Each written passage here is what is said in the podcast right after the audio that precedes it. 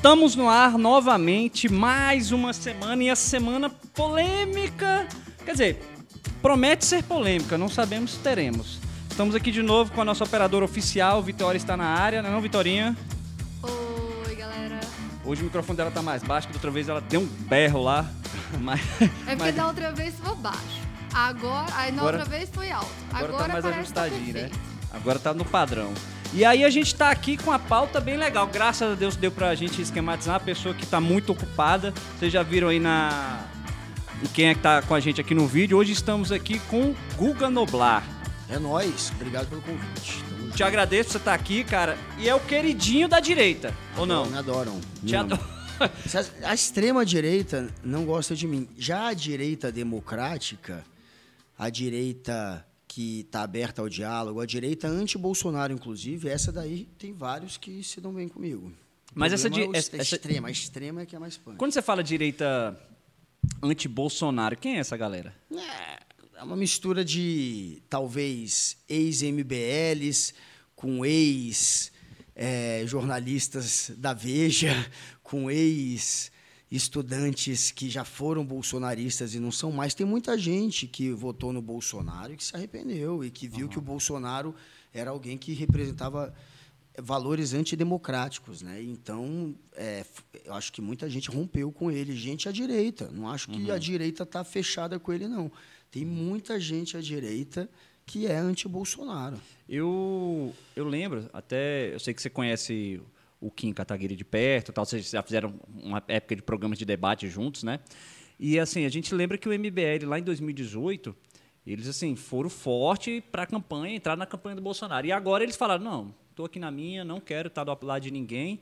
E esse MBL, você, qual a visão que você tem deles assim nesse, nesse ponto, nesse espectro? Olha, o MBL ficou do lado do Bolsonaro, ajudou a eleger o Bolsonaro, fez parte do bolsonarismo, não só ajudando a eleger, como também engrossando aquela narrativa é, aquela narrativa que eu chamo de que é baseada em teorias da conspiração, né? Que você acredita que professor é doutrinador, é, que você acredita que o artista de alguma maneira está tentando E não é não, cara, pessoas. sério que não é? Porque É, professor, Ô, eu acho, eu, eu sinceramente, esse, esse é o discurso que é um discurso reacionário, que e esse reacionarismo, que é um reacionarismo que no Brasil foi trazido muito pelo olavismo, pelo Olavo de Carvalho, que o Olavo de Carvalho não é original, ele é um copia e cola, é um discurso que tem no mundo inteiro, né? Esse discurso de repente surgiu no mundo inteiro, professor, é doutrinador, veio no mundo inteiro ao mesmo tempo, porque é um discurso fabricado e que foi exportado e que quem trouxe para cá foi o Olavo. E quem ajudou a espalhar foi o bolsonarismo, já que o Bolsonaro, que é uma pessoa completamente acéfala ideologicamente, acabou usando o olavismo para aproveitar esse momento de reacionarismo e se colocar como aquele representante dos conservadores, dos reacionários, daqueles mais eh, tradicionalistas. Ele quis pegar esse barco, que é um barco mundial, não tem só no Brasil, mas quem quis pegar esse bonde aqui foi o Bolsonaro, é, sendo um oportunista, porque o Bolsonaro nunca leu sequer orelha de livro, ele não entende nada dessas teorias da conspiração, mas ele abraçou, porque ele se abraçou com o Olavo, o Olavo usou o Bolsonaro, o Bolsonaro usou o Olavo, os dois criaram uma simbiose ali de coisas ruins, né? de, de maus elementos, duas, dois polos negativos que se uniram e que conseguiram, de fato, um é, usando um pouco a sombra do outro, a ganhar mais gente, a ganhar mais seguidores, a ganhar mais relevância. E os dois se aproveitaram um do outro para isso. E o Bolsonaro, óbvio, que não sabe de nada do que fala, não sabe de nada sobre essas teorias é, da conspiração. O filho dele, o Eduardo, ainda tentou ler um pouquinho mais que o pai. Mas- Mas, é outro desinformado. Mas deixa eu também. te falar, você tocou no ponto do Olavo. Eu, eu li alguns artigos do Olavo, é, de alguma coisa assim lá, de 2002, do início dos anos 2000. E algumas coisas me chamaram a atenção, assim, dele citar algumas coisas no artigo dele na época que ele escrevia lá para as revistas, né, para as colunas, de algumas coisas que se concretizaram para agora. Algumas coisas que ele falava, assim, dessa, dessa situação que você falou aí, que você não concorda do tipo, dessa doutrinação das escolas, essas coisas. E ele falava disso lá atrás, de como possivelmente a esquerda ia usar. E, assim, em alguns pontos, e aí, pelo menos é a minha percepção, te falando das minhas percepções, de que isso, de fato, eu via se concretizando agora. Ou não? Porque eu olho a universidade, eu vejo do, do ele falar sobre texto do, do, do, professor doutrinando, de como é, usar a teoria de Gramsci para poder adentrar dentro das universidades. Aí você vê, você viu o, acho que o mais factual agora, é, teve uma prova agora do Enad, que o pessoal, não sei se você viu isso, que aí tinha umas questões lá que falava da redação sobre o patriarcado, que não sei o quê, e aí diz que vem dessa parte dessa doutrinação. Você acompanhou isso? Ou você, eu você acho, acha que eu acho uma extrema bobagem esse papo de achar que professor, professor de história que te dá uma aula de história por semana, até porque história, por incrível que pareça, apesar de ser o conteúdo mais útil na sua vida, é o que você menos tem relevância na escola, né? Eles te tacam cinco aulas de física por semana e uma de história. Mas enfim, eu acho inacreditável você pensar que um professor de história, um de geografia, ou um de português, que sequer vai entrar em conteúdo político, vão conseguir doutrinar os estudantes na escola. A escola, a universidade, é um ponto onde você vai Esses ter todo vídeos- tipo de diálogo. Esses vídeos que a gente vê de vez em quando, assim, de professor falando, ah, Lula, não sei o que você acha que estão, assim, são pontuais. Olha, se isso fosse algo relevante, haveria estudos sobre doutrinação ideológica. Você não vai achar nada além de artigo de gente boba, idiota, que não tem credibilidade. Você não vai achar um livro explicando a doutrinação ideológica, ou uma pesquisa mostrando, olha o que aconteceu com os estudantes, olha o que acontece nas faculdades. Isso não existe. Mas será que não Sabe tem por que, não existe? Não tem nem investimento nesse sentido? Não, não existe tipo- porque é irrelevante. Se fosse relevante, teriam pesquisadores, teriam livros, teria gente correndo atrás desse assunto. Só passou a correr a partir do Bolsonaro. Esse assunto é novo. Hum. Ninguém perdia tempo discutindo se professor está te doutrinando em Eu sala acho que de não perdia aula. tempo, mas acho que já tinha essa, essa teoria lá, lá atrás. O que tem é um chororô, porque de fato tem muito professor que é mais, mais à esquerda. E Uhum. daí que professor de história, no caso, é Uhum. mais à esquerda, já que leram mais. Se me desculpa, se pessoas com mais conteúdo acabam vendo que talvez o caminho seja mais à esquerda.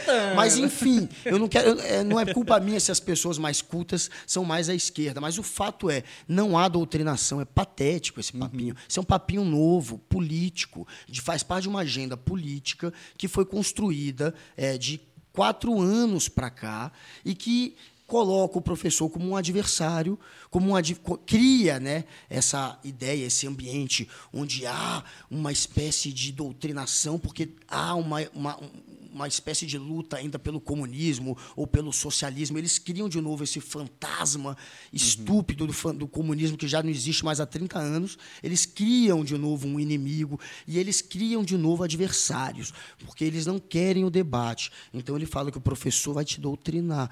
Porque se o professor vai te doutrinar, você não precisa nem discutir mais com o professor. Você Mas só aí tá pode aí, ó. bater. Se, se você, se você ouve que o professor vai sexualizar seu filho, ou que o professor é um doutrinador, ou que um artista é um pedófilo, como eles falam, ou que um jornalista é um ladrão que está roubando dinheiro, ou que o artista está tomando dinheiro da Rouanet, quando eles criam esse ambiente de criminalizar o adversário, Uhum. você não tem mais o diálogo. Porque você não dialoga com quem está cometendo crimes. Você prende, você lincha, você bate. Então eles criam um ambiente para as pessoas serem linchadas virtualmente ou até para tomarem porrada na rua, como acontece com o pesquisador do Datafolha. Porque, segundo o bolsonarismo, o Datafolha estava manipulando a eleição para te enganar, para ter fraude na urna. Ele cria Pô, mas as pesquisas, beleza, mas as pesquisas erraram pra cacete. não, não erraram. É, a gente vai para esse ponto já já, não erraram em nada. Então eles criam, eh, não erraram em nada. Mais um exemplo de que as pesquisas não erraram foi essa eleição. Mas aí a gente pode São discutir já já isso. A gente pode discutir já já isso. Você pode pegar Senado. Senado, as coisas mudam de um dia para o outro. Também não dá para dizer que errou. Agora, beleza. para presidente, não errou mesmo. Agora, é, essa. é- é- é uma agenda política Uhum. construída com o intuito de você criminalizar os opositores e criar um fantasma, um inimigo, O celular. Não, um inimigo comum para passar medo, para partir do medo, para partir do irracional, do irracional e não do racional, do medo e da emoção, você conseguir manipular o eleitor. É uma coisa tão fácil de ver e tão óbvia. É ridículo a gente criminalizar professor, jornalista, cientista. Esse maluco desse Bolsonaro, ele criminaliza todo mundo. Ela gosta, você Não vai dá, falar mal do gente. Bolsonaro, ela gosta. Gente, o Bolsonaro, o Bolsonaro é um sujeito. Se vocês prestarem atenção, isso é um traço do fascismo. Por que ele é chamado de fascista? Porque no fascismo você pega e você joga na cadeia, ou você lincha todos aqueles que pensam diferente. Mas você não vai fazer isso sem convencer a sociedade. Você precisa convencer a sociedade que aquelas pessoas são criminosas. O que, que o Bolsonaro faz o tempo inteiro? Ele, ele tenta te convencer até que o Papa é criminoso. Esse sujeito é tão, tão maluco que, para ele, o Papa Francisco, o Papa Francisco é, é alguém passível de ser atacado. A- as- os malucos bolsonaristas estavam nas basílicas durante o segundo turno da eleição, atacando padre. A Igreja Ah, Católica do Brasil, não. Não poxa, não. a Igreja Católica do Brasil Que teve que que, fazer CNBB, Confederação Nacional dos Bispos, e a Igreja ah, é, lá Porque de teve um Belém, ataque no sentido de a que fosse comunista, não, alguma atacando coisa assim? os padres, vaiando, criticando. Não, mas qual a, a base desse ataque? Atacando, dizendo que era comunista, que estavam Ah. fazendo discurso pró-Lula. Aí teve um que falou: Isso aqui não é lugar de voto, que o Bolsonaro é tão oportunista que ele quis ir para as festas religiosas para tentar ganhar voto, ali aos 45 do segundo tempo. Ah, não vem não, porque a esquerda é mestre nisso aí também. Só quem fez foi o Bolsonaro. Ninguém nunca fez isso na- na- em nenhum presidente. Cita um. Ué, quem mas- já fez isso? Não, mas tô falando o seguinte: o Haddad, quando queria voto, foi lá pra igreja. A Manuela Dávida foi Cita pra igreja. um o Lula veio falar de presidente que usou a igreja, que usou desfile militar do 7 de setembro. Cita um. Ou que usou a igreja no. no, no, no Tá falando no cargo. No evento, no evento da igreja, enfim. Nenhum presidente. É muito engraçado que as pessoas falam, todos fizeram isso. É mentira, ninguém fez isso. Não, mas eu tô falando dos candidatos. Não, ninguém fez isso. Você pode falar que o candidato foi para uma igreja. E daí? Eu estou dizendo de um evento religioso onde o presidente entra na embarcação para ficar do lado da imagem da- do santo, junto do santo num- num- numa lancha, onde está sendo levado o santo. Isso aconteceu, gente. Dá um Google, foi patético. Isso aconteceu. O Bolsonaro é tão oportunista que ele conseguiu entrar na embarcaçãozinha da lancha que levava um santo, apesar da igreja ter implorado: não misturem religião com política agora, às vésperas da eleição. Bolsonaro fez, a igreja teve que fazer eh, uma carta colocando o nome do Bolsonaro, dizendo, repudiando o que tinha acontecido. Foi tão grosseiro o que ele fez que a igreja teve que se manifestar. Mas eu estou me aprofundando nesse detalhe, vocês dão um Google, vocês vão ver mais uma história grotesca dele. O que eu quero dizer é que ele ataca papa, ele ataca padre, todos aqueles que ele chama de esquerdista. Até o Papa Francisco, ou os professores, ou os artistas, ou os jornalistas. Mas ele ataca como?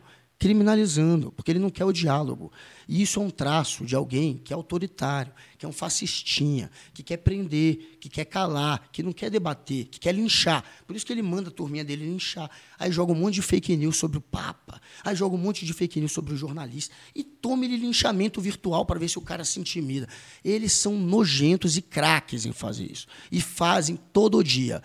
Só que a gente não arrega. Nem o Papa, nem os jornalistas, nem os cientistas, nem os professores chamados de doutrinadores. Ninguém arregou. Quem arregou foi o Bolsonaro, que tomou um pau, apesar de tentar comprar a eleição, tomou um pau. Não era nem para ter tido segundo turno. Ele comprou a eleição, conseguiu para o segundo turno, comprando mas a aí eleição. o Lula não ia levar no Tomou um primeiro turno? Pau. Ia Você- você fácil. já acreditou que o Lula fácil. ia levar no primeiro turno? Eu não acreditei. Ele ia levar. Se o Bolsonaro não tivesse Porque- é, acabado com. é, é, se ele não tivesse controlado a força. Mas porque eu tô perguntando O isso. preço dos eu nunca combustíveis. acreditei nisso. Eu nunca acreditei nisso. Cortando porque no primeiro imposto. turno dele, do, no, no segundo eleição do Lula, Hum. segundo mandato, ele estava com a popularidade muito alta e não levou. Como é que Não, ele ia era levar improvável. Era Agora? Eu improvável. Era que provável que nunca ficasse acreditei que raspando. levar, não. Não, Quando eu vi as pesquisas, eu dizia, do jeito que está, vai ter segundo turno. Uhum. Porque as pesquisas estão dando uma margem mínima para Uhum. o Lula ganhar no primeiro turno. Só que essas pesquisas já eram com a eleição comprada. Vamos voltar no tempo. Se o Bolsonaro não faz uma PEC para rasgar a regra eleitoral e injetar dinheiro no colo do eleitor com Vale Gás, Vale Táxi, Vale Uber e também aumentando o Auxílio Brasil em cima da hora, tudo ilegal. Porque é óbvio que isso te dá uma vantagem eleitoral absurda. Nenhum país sério, nenhuma democracia permite isso. Mas a nossa permitiu. Toma, Bolsonaro. Toma 40 bilhões para dar direto no eleitor. Se o Bolsonaro não faz isso, 40 bilhões foi a última tacada, né? Porque ele está deixando um rombo de quase 800 bilhões ao longo de quatro anos. E ao longo desse ano. quanto? Ao longo de quatro anos, quatro- 795 bilhões. Ao longo deste ano, são mais de 300 bis. Somar todos os, os bônus, todas as benesses, todos os auxílios, são mais de 300 Olha, bi. eu confesso para você que eu dei uma olhada nisso ontem, que tem a questão do superávit, que o Brasil tá, vai finalizar com superávit positivo. E essa questão do rombo aí, Uhum. que até o PT começou a falar em 200 é, bilhões, e aí foi para 400, tem os metade, metade aí, digamos, que 250 aí, eu estava vendo isso ontem. Você veio para cá, eu falei, vou dar uma pesquisada. Do, dessa metade de 250 tem a ver com o Auxílio Brasil, de fato. Tem ali que o Auxílio Brasil não estava no orçamento, que era para o orçamento do ano que vem. Tem os 150 reais que o Lula que prometeu para por família, que aí entra nesse, nesse rombo aí que estão falando que começou 200 bilhões.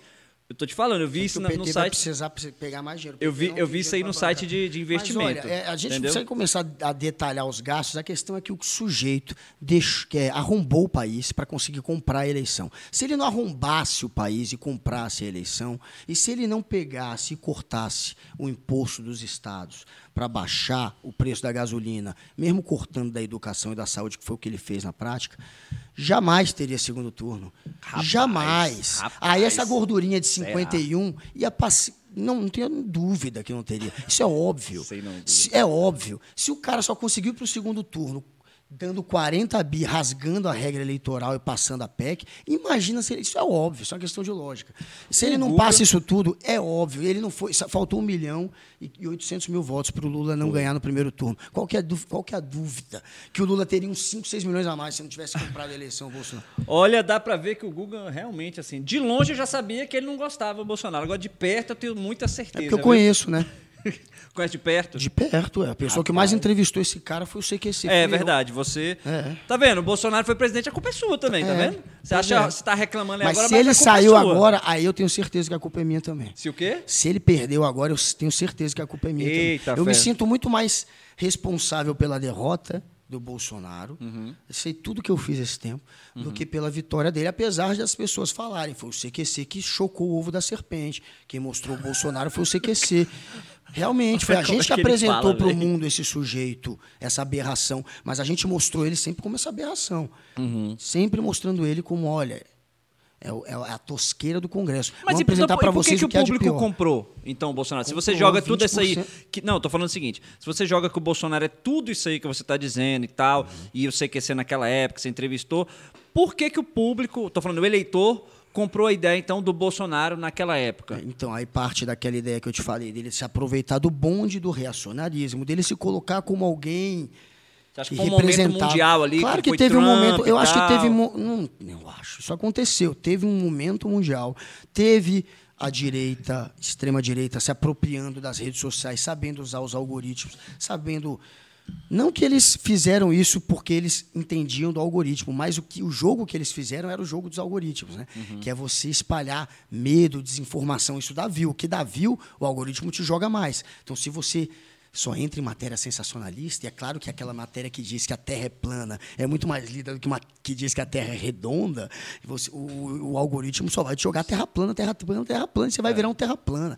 E eles souberam usar isso. Então, de fato, uma mistura de momento mundial, algoritmo, momento do Brasil, antipetismo, Lava Jato, impeachment, tudo isso vai explicar o Bolsonaro. Agora, deixa, eu- deixa eu sair um pouquinho desse, desse tema maravilhoso que você gosta aí do Bolsonaro. Eu não sei se você teve a oportunidade de explicar isso, mas tem muita gente perguntando a história da, da saída da Jovem Pan. Se você chegou aí a público e falar assim, ó, aconteceu isso, da, Não, lá do eu Morning falei Show. umas coisas já. Eu, eu falei algumas coisas publicamente que foi, eles me suspenderam uma semana na semana da eleição porque eu estava desagradando, já que eu não estava fazendo comentários indo naquela linha de que a rádio estava sendo censurada, de que a direita estava sendo censurada, a rádio estava sendo censurada, o TSE está censurando as- a direita, a- os políticos da direita e a mídia da direita. Uma cascata do caramba, isso aí. Óbvio que não tinha isso. É óbvio que se eu falasse Bolsonaro é um canibal genocida, eu ia ser entre aspas, censurado. Eles iam mandar eu calar a boca, porque era para os dois lados a ordem. Porque que é óbvio que é para os dois lados. Ninguém pode, durante a eleição, ficar espalhando um monte de fake news, nem sobre o Lula, nem sobre o Bolsonaro. Só que o outro lado era leviano. O lado do Bolsonaro lá, rádio, fala que o Lula vai fechar a igreja, que o Lula subiu no Morro do Alemão porque o tráfico autorizou, porque está com CPX, porque é do tráfico. Então, esses mau caráter, que só espalham mentira, acabam levando o direito de resposta. Quem não é leviano, quem é jornalista, quem é sério, não se preocupa com isso. Então eu, até- você- eu disse isso lá ao vivo. Olha, eu não tenho medo de, de ser censurado pelo seguinte: eu não espalho fake news. Eu falei isso para o Paulo Figueiredo, ao vivo. Ah, então a gente espalha, espalham fake news. E outra, é, falei também ao vivo, se eu tivesse dizendo que ele é um canibal, eu também ia ser cortado. Eu nem ia poder falar. Só que eu não digo isso, eu não sou um irresponsável. Eu não vou espalhar uma, um- uma bobagem dessa. Eu não sou leviano. Agora, se tem um lado que é maluco, irresponsável e leviano, vai levar direito de resposta. Você acha assim que a Jovem Pan, você não concorda que a Jovem Pan foi censurada, não? Eu- claro que não foi censurada. Óbvio que não foi Que censurada. de, ah, o que eu falei abstenha é, de falar algumas Claro coisas. que piada dizer que foi censurado, mais uma narrativa ridícula para induzir voto de eleitor, para criar mais narrativa de que a direita é perseguida. Tudo politicagem. Uhum. Claro que não teve qualquer lado, não pode mentir. Vale para a esquerda, vale para a direita. Só que tem muito mais gente da direita, repito, espalhando essas mentiras lá, então eles levaram o direito de resposta. E eu disse isso lá, direito de resposta é do jogo. O erro da, do TSE foi dizer o seguinte: vocês levaram esse direito de resposta por ter associado Lula a ser o mais votado ou, é, é, ou, ou ser ligado a, a presidiários. Não pode mais falar disso. Se falar de novo, vocês vão ser multados de novo. Aí, na hora que você fala, se falar de novo, você abre margem para o veículo dizer, pô, a gente nem falou e eles já estão colocando uma pré-condição, estamos sendo censurados. Esse foi o erro do TSE. E eu disse isso lá, eu falei, não, aí realmente é um, é um vacilo. Você não coloca, espera e dá outro direito de resposta. Eu disse isso ao vivo. Espera. Espera cometer de novo a mentirinha, espera um comentarista falar que o Lula é ligado a, a traficante, qualquer bobagem dessa, e dá de novo o direito. Só não condiciona uma decisão a uma nova decisão, porque acaba abrindo brecha para eles bancarem a vítima. Foi exatamente o que aconteceu. Mas então, é, aí você, por co- conta dessa, digamos, de você não seguir Por essa linha que você está dizendo, por conta disso, eles É, aí na hora que eles, não, eles me tiraram, eles falaram, você não desse lado e você fala coisas que desagrada. Aí eu não vou entrar em detalhes, eles falaram não. outras coisas. Tá. Que se eu falar vai ficar até mais feio, mas eu não vou entrar em detalhes, mas é isso. Entendi. O pessoal perguntou aqui. É, trazendo para o factual também, aconteceu essa eleição e aí, de imediato, o povo foi para a rua. O pessoal foi para a rua, vou colocar assim. E aí, eu até tive lá no, no, no QG, eu fui lá dar uma olhada, né?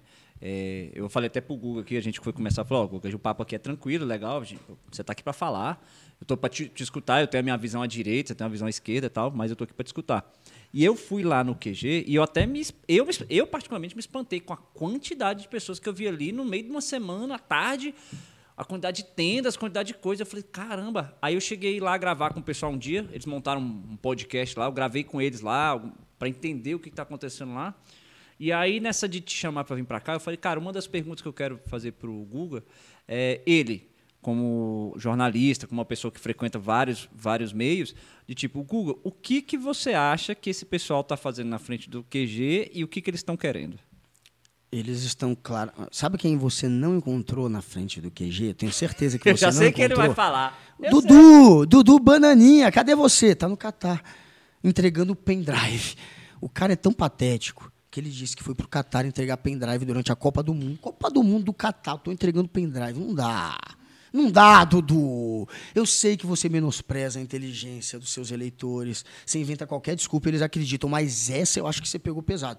Não dá, ninguém vai. Vai, vai cair. Tem gente que já está querendo cair. Mas muita gente, eu acho que dessa vez, vai entender que está sendo feito de mané. Tem hoje uma matéria no Metrópolis mostrando que tem várias pessoas ali na frente, está agora no Metrópolis, entrem lá, é, que simplesmente perderam o emprego, não só o emprego, a mulher.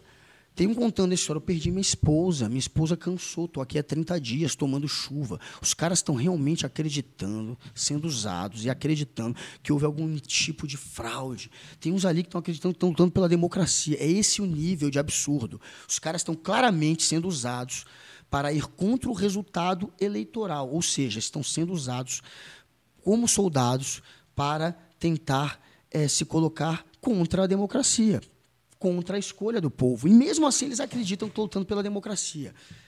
É esse o nível da lavagem cerebral. Eles acreditam de fato que teve algum tipo de, de fraude, apesar de não existir nenhum indício disso, nada que sugira fraude. Mas eles acreditam, eles estão sendo claramente usados. Por quem? Por um sujeito que está no Catar vendo a Copa do Mundo, pelo pai dele, que está escondido tomando leite de condensado porque não quer assumir a derrota e é um covarde, é um banana, é um frouxão também, igual o filho.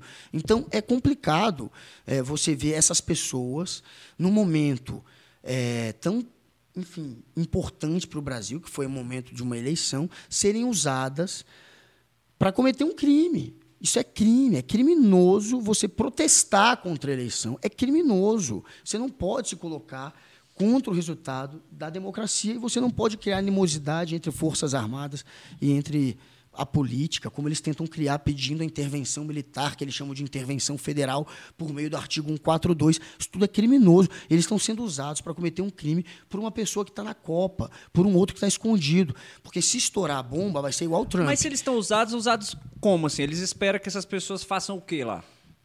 O Bolsonaro, eu Aí é uma visão do que eu já. Vendo até pelo que o Ossef fala. Você vê o Ossef, quando ele foi lá dar uma de coaching de golpista, ele foi até o acampamento, o Ossef, aquele advogado que escondeu o Queiroz numa fazenda.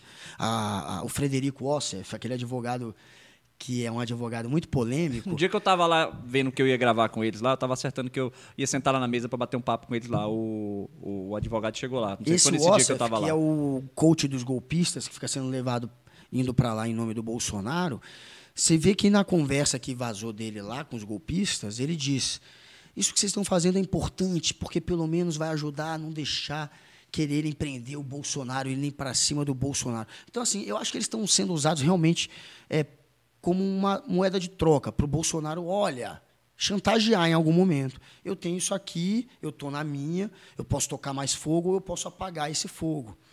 Se eu apagar, quem se, tipo se, moeda de troca para não ser preso? Para não ser, claro. É assim, se você vê o Osser falando, o que parece é totalmente que eles estão sendo usados também nesse intuito. Porque o uhum. Bolsonaro sabe que não tem mais como não aceitar. Ele perdeu, todas as instituições já validaram. Não interessa se tem um bando de irresponsável como Constantino ou outros é, influenciadores, que nem são influenciadores, né, que são sombra do Bolsonaro, fazendo esse discurso. Porque é, a mídia, as instituições é, do Brasil e de fora, os observadores internacionais que vieram, todo mundo já validou, o mundo já reconheceu. O Bolsonaro sabe que perdeu, ele sabe que não vai conseguir evitar que o, que o Lula vire presidente. Então, por que, que ele persiste em não mandar essas pessoas para casa, em não é, reconhecer que perdeu?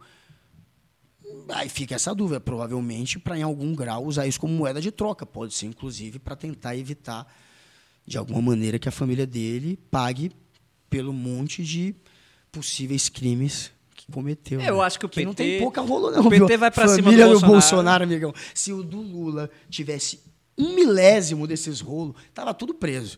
Porque precisou de muito menos para o Lula ficar 580, sei lá, quase. Não, mas a galera na época do Lula foi imagina, preso gente pra caramba. Não, mas imagina o Lula, porque o Lula. Ah, tiveram que falar que foi reforma, né? Não uhum. acharam uhum. conta do Lula.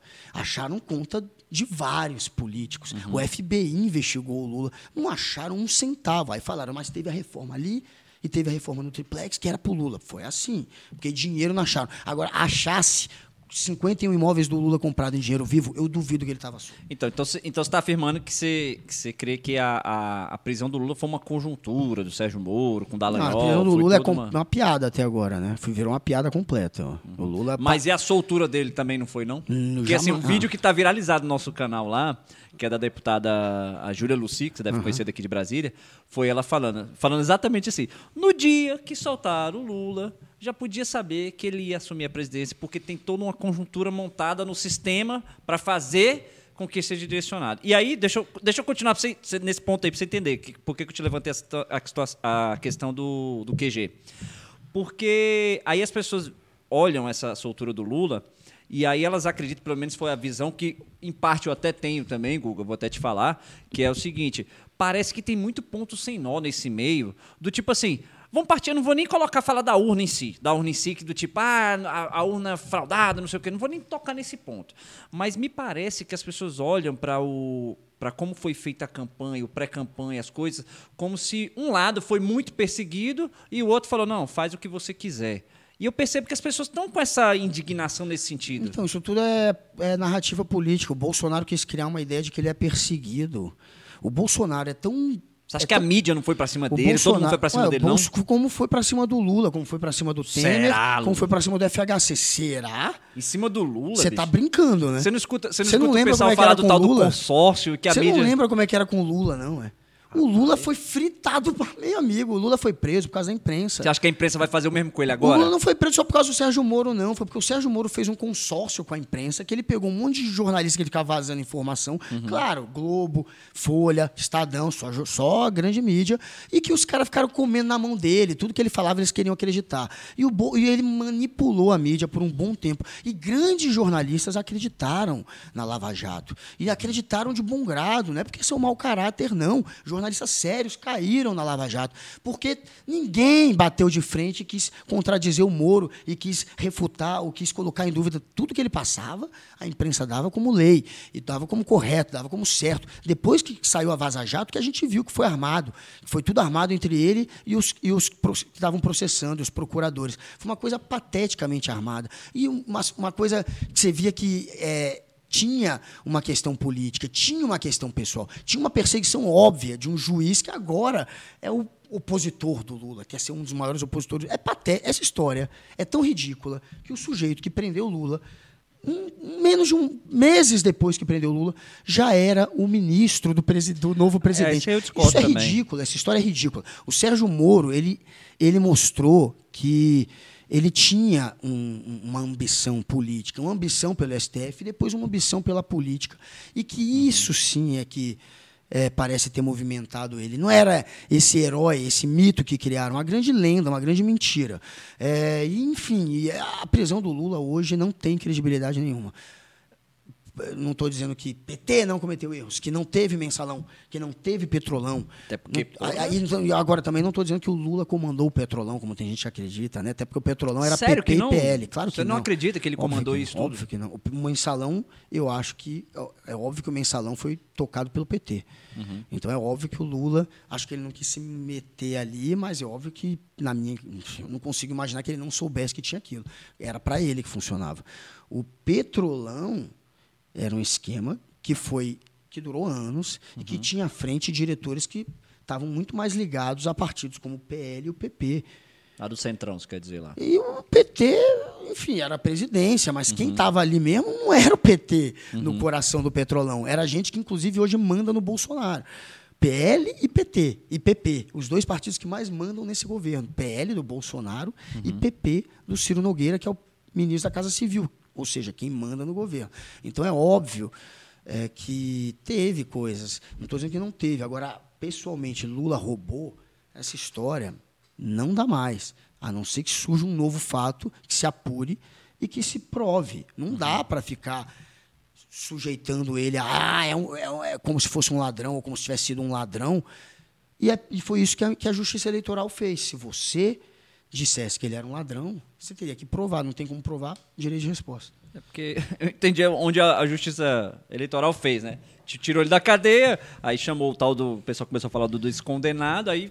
Não, a justi Né, que tirou então- ele da cadeia, o STF tirou ele da cadeia, o mesmo É. STF que prendeu. É, Que fato. aceitou a, a condenação antes. Porque a Juridicamente, condenação não passou podia, pelo STF. juridicamente não podia falar de fato que ele era ladrão, porque anularam os processos. Então, de fato. aceitaram a condenação. Não, e se você pegar todo, toda a Vaza Jato, sinceramente, eu não me sinto confortável mais para. Eu não me sentiria confortável para ficar é, julgando ele como um provável ladrão, como muita gente faz. Com base no que tem hoje, eu não faria isso. Eu não faço isso. Até Agora- parece, com o que tem hoje não dá. Não acharam um centavo do cara, imagina. Tá ali, acharam a reforma. Sei não, Ingo, sei não. Deixa eu te falar, sobre, sobre, sobre as atitudes do Alexandre de Moraes, tanto no STF quanto nas eleições, essas decisões na época daquela situação lá da, dos programas de rádio, que diz que não passou, sobre essa situação que o Valdemar da Costa Neto agora levantou, sobre o Exército falar que, ah, eu não achei nada, mas é passível de... Você acha que essas atitudes Piada, dele... né? Tudo o governo Mas você acha que todas as atitudes que o Alexandre Moraes tomou até agora, você concorda com todas Não, elas? a prisão exemplo- do Daniel Silveira... e totalmente. tudo Tudo vagabundo, criminoso, ameaçando o juiz. Que país é esse que a gente vai proteger agora um sujeito que faz- pega uma arma, igual o Roberto Jefferson, faz um vídeo ameaçando o juiz? Aí as pessoas diziam, não vai fazer. Ele está com uma arma. O, o cara que debatia comigo da Jovem Pan, que é uma piada, ele dizia: aquela arma era de mentira. Quem foi esse? O cara que debate lá o, o- comigo na Jovem Pan, que debatia comigo, o Paulo Fi- Figueiredo. ah, o Figueiredo, dizia Figueiredo. era de mentira, não, até parece. É, ah, não, nunca vai fazer aquilo. Ele nunca vai fazer aquilo. Aquilo é da boca para fora, é só um videozinho de quem está indignado. Depois ele jogou granada e atirou. E aí? E aí? Aí teve o Daniel Silveira fazendo um vídeo claramente para pedir golpe, incitando, pedindo artigo 142, ele já pedia, falando é, pra, que era tudo vagabundo, falando que sabia o endereço dos caras, incitando as pessoas a perseguirem ministros do STF. É normal a gente querer passar pano para isso? Você falou que parece que o Daniel Silveira já partiu pra cima de você lá no É, plenário. é um perturbadinho. Eu Fiz uma, eu parei ele uma vez, falei, Daniel, quero fazer umas perguntas aqui. Ele não tinha me reconhecido. Faz anos, início dele como deputado. Aham. Falei, quero só fazer umas perguntas. Ele, ah, ficou na dúvida, que ele só fala com quem ele conhece, né? Ele é um outro bunda mole, esse Daniel Silveira. Aí eu falei, se você é um, é um quiz, é uma enquete. Se você não quiser responder, eu te faço as perguntas. Se não quiser, você não responde, eu vou embora. Aí ele parou para ouvir. Aí eu falei, eu quero saber, Daniel Silveira, qual é o momento de maior vergonha da política nos últimos anos? Letra A, um deputado que invade uma escola gravando o professor para lacrar, ele fez isso. Esse cara é tão piada que fez isso. Letra B, um deputado que quebra a placa em homenagem a Marielle. Letra C, um deputado que cospe na cara de uma mulher, até isso ele já fez. Ou letra D, todas as anteriores. Óbvio que era uma pergunta em cima de, dele, né? Aí ele ficou brabinho. Aí ele respondeu, aí quando eu desliguei a câmera, ele começou a ameaçar me bater. Aí eu tentei ligar a câmera para mostrar que ele estava ameaçando. Os seguranças vieram, eu tive que sair. Aí ele começou a falar lá dentro que eu tinha ameaçado bater nele. Olha que mau caráter. Aí eu esperei ele sair de novo para gravar ele e mostrar quem é que queria bater em quem, né? Aí quando ele saiu, eu perguntei: vem cá, deputado, você ameaçou me bater lá dentro. É mais fácil quebrar minha cara ou quebrar a placa da Marielle? Aí foi a hora que ele quebrou Porra, mas tu também, hein, meu amigo? Provoca mesmo, hein? Ah, Irmão, esse cara não provoca. O que, que ele fez? Cuspiu na cara de uma pessoa, entrou na escola de segundo grau para gravar professor e chamar de doutrinador, feito um doente, feito um maluco, feito um imbecil, é, e quebrou a placa da Marielle.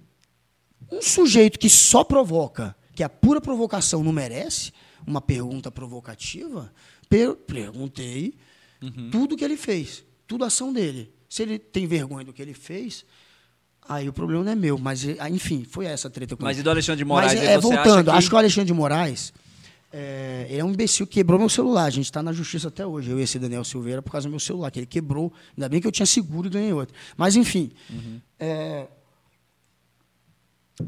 eu acabei de falar de um problema. Alexandre Moraes não deveria, por exemplo, ter pré-condicionado uma, uma multa à rádio, ou uma pena a uma rádio, a um fato que já tinha acontecido. Se falar de novo, você vai ser multado. Não, espera falar. Esse foi um erro, por exemplo. Agora, é correto você entrar na justiça eleitoral e você conseguir direito de resposta em cima de mentira. Você não pode ter um veículo tratando um como Deus e outro como mito. Um como Deus e outro como descondenado, preso, ladrão. Mas outras emissoras não não, pode. faz isso também, não? Tipo a Olha, Globo, a desse CNN. jeito é impossível alguém fazer. Porque eu vejo aquelas rodas, tipo, Agora, central das eleições lá da, a eleição, da Globo, parece que o pessoal também é só pode assim. fazer, mas faltava não, mas bandeirar assim, pro Lula lá, Pode fazer isso, só não pode na eleição. Essa rádio faz isso, inclusive. A Jovem Pan é um acessório. Não, mas durante de- a eleição que eu tô A- a- falando. durante a eleição não pode. Você não pode ter um monte de veículo atuando a favor de um ou contra outro. Você tem que ter o princípio de isonomia, isso faz parte da nossa regra eleitoral. Tu acha que a Globo não fez isso regra, durante a eleição, a CNN regra. não fez isso durante a fez a eleição. favor de quem? Do Lula? Me pareceu Não que dá, sim. né? Não dá, né? Me chamava pareceu- Lula de Deus, chamava Lula de mito e o Bolsonaro de descondenado, Não, acho de seguinte, canibal. a Globo, não ela, é- era, a Globo é não limpinha. era. O Glo- Globo eles vão conversar, eles são mais limpinhos, são mais polidos, né? Não tem a, o, o verbo ali igual a Jovem Pan tem. Mas me parece, olhando, vendo o jornalismo lá, que, tipo assim, você não tinha uma voz contrária. Era Eu, só no sentido só vou dizer uma coisa: se você virar algum dia para um petista e dizer que a Globo é do PT, o cara vai ter uma crise de riso. É, é, eu fico chocado quando eu vejo esse pessoal querer empurrar, porque o, a extrema-direita o tempo inteiro quer empurrar esse papo de que a, a mídia é de esquerda. É inacreditável. Eu acho que a grande Ratinha mídia... de esquerda, da Tena é de esquerda, a televisão é toda reacionária. A televisão aberta do Brasil é extremamente de direita e reacionária e conservadora. É, é programa de igreja, é programa de bispo, da, da- é a Universal é de direita, é de esquerda, o SBT é de esquerda. É inacreditável a gente supor que a grande mídia do Brasil tem um pezinho minimamente na esquerda. Não, ela tem um pé, a Globo, não é nem o resto, né? A Globo tem um pé no progressismo quando você fala nas questões dos direitos humanos. Porque a Globo, ela segue o que qualquer jornal de país democrático faz e segue, que são essas questões ligadas à inclusão, a direitos humanos. Isso não é de esquerda. Só que no Brasil, direitos humanos, eu acho até legal isso, virou uma coisa de esquerda. Que no Brasil a direita é extrema-direita é tão violenta que elas querem atacar até os direitos humanos. Direitos humanos é para defender bandido. Então, eles criaram um ambiente de ataque aos direitos humanos, e aí quem defende direitos humanos, automaticamente as pessoas acham que é de esquerda. Direitos humanos é uma luta que vem de liberais, que vem de comunistas, que vem de, do movimento negro, que, que vem do movimento feminista, que tem gente de esquerda, de direita, de centro, de todos os espectros políticos, porém, como a extrema-direita passou a atacar, virou de esquerda. Agora, é, é, é ridículo a gente ter um lado que é desse jeito, que é violento desse jeito, que é maluco a ponto de atacar até os direitos humanos. E a gente tem um lado é, no Brasil que é fascista. Isso não é nem a direita. Eu não chamo isso de direita. A direita não é assim. A direita conversa, a direita dialoga. A direita no Brasil é a Simone Tebet, por exemplo. A Simone Tebet, o José Sarney, o Marco Maciel. Quem vai resgatar essa direita talvez seja até a Simone Tebet, que de fato a direita no Brasil acabou e Eu foi. tenho colegas de esquerda que olham para o Lula, essa galera aí, olha para Simone, pessoal que sempre dito de esquerda, que falou que agora está com a Simone. A Sim- Galera de esquerda. A Simone, é, ela tem talvez esse papel de resgatar a direita, porque a direita no Brasil, a partir do momento que o PT virou presidente e que o PSDB foi jogado para a oposição e que o PT ficou martelando que o PSDB era de direita e nunca foi, ali a direita começou a assumir do Brasil, a perder a identidade, a perder seu DNA. E depois esse PSDB que virou a direita e nem era, acabou se unindo ao Bolsonaro, Bolsodória, aquela história toda. Ali o PSDB também o- perde de vez o seu DNA. Ali o DNA e a direita sum, e a direita acaba cooptada pela extrema direita. Uhum. Só que essa direita percebeu que essa extrema direita não representa os valores deles e começou a se separar. Uma boa parte já se separou. E, ela- e eles vão se encontrar, talvez, na Simone Tebet, nessa que Uhum. representaria, talvez, essa direita Sarney de novo. A direita mais Deixa o celular em cima da mesa aí, que senão vai cair toda hora esse direita celular, vai é acabar di- quebrando. Que o, que o Daniel quebrou. O Daniel quebrou o celular antes desse. Ele jogou no chão na hora que eu fiz a pergunta. O celular quicou. Ele jogou com tanta força que o celular pá, bateu e subiu. Aí depois eu peguei e ele continuou ligado por mais seis, sete horas. Eu consegui usar as imagens até da mão dele batendo. Só que seis horas depois nunca mais ligou o celular. Acabou. E aí, como a minha mulher tinha comprado na promoção, e na promoção você tinha que comprar com seguro, e ela tinha esquecido de desfazer o seguro. Venda casada, tem que chamar o Celso outro. Russomano, viu? Essa venda outro. casada aí. Eu ganhei outro, que é isso aí, vermelho. Agora é Então vermelho. você, só finalizando esse, essa- esse ponto que eu te falei, então você acha que as decisões que o Alexandre Moraes teve Eu acho que o todas- Alexandre tem várias que. Não, tem, tem, tem uma ou outra, não tem várias, mas tem algumas que a gente vai poder discutir.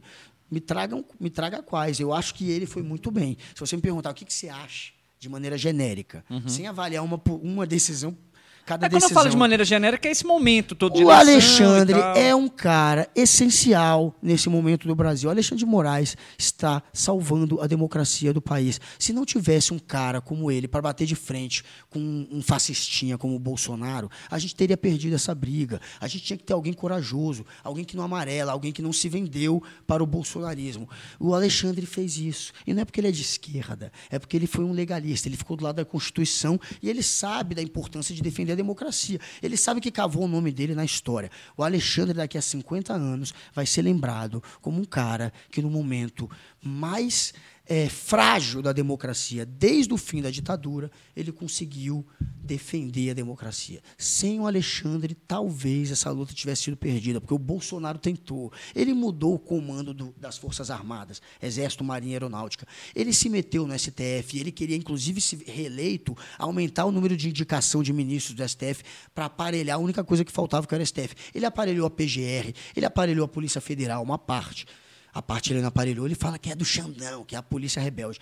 Ele conseguiu, de fato, retroceder o Brasil. Tanto que a gente caiu em todos os rankings do mundo inteiro que avalia de universidade de, de- da, da Suécia, mundo inteiro, não é ninguém da esquerda, não, que avalia democracia, que avalia direitos humanos, que avalia o- a- a- os seus direitos civis. Enfim, em todos os rankings o Brasil regrediu. E não é ranking de esquerda, repito. Regrediu por quê? Porque a gente teve esse louco, esse fascista fazendo tudo isso, atrasando a gente na questão do meio ambiente, atacando IBAMA, atacando o professor, atacando o MEC como se fosse tudo esquerdista, fazendo lista de servidor fascista para perseguir servidor, policial antifascista perseguidos. Eles fizeram uma lista de antifascistas. Eles são tão fascistas que eles fizeram uma lista de antifascistas para perseguir. Então, é óbvio que uma gente dessa foi um atraso colossal em todos os sentidos. A gente regrediu em todos os sentidos. E o Alexandre de Moraes foi essencial na luta contra esse atraso. Foi essencial para preservar a democracia, para não deixar esse cara avançar ainda mais. Bateu de frente e é, eu, não, eu, nem tinha essa imagem do Alexandre que hoje eu tenho e de um cara que de fato cumpriu o papel dele, cumpriu o dever dele e que vai ficar marcado no livro de, de história, tenho certeza, como um, dos caras que ajudou a, a, salvar a democracia no momento de ataque do Bolsonaro. Os outros, quem ficou do lado do Bolsonaro, esses jornalistas vendidos que ficaram na sombrinha do bolsonarismo para ganhar like, esses estão manchados para sempre. A reputação de vocês acabou.